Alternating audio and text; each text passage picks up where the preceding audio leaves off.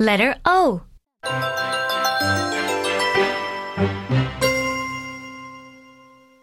One. Write the letter O in each space and read with me. O. Ah. Olive. O. Ah. Octopus. O. Ah. October. O. Ah.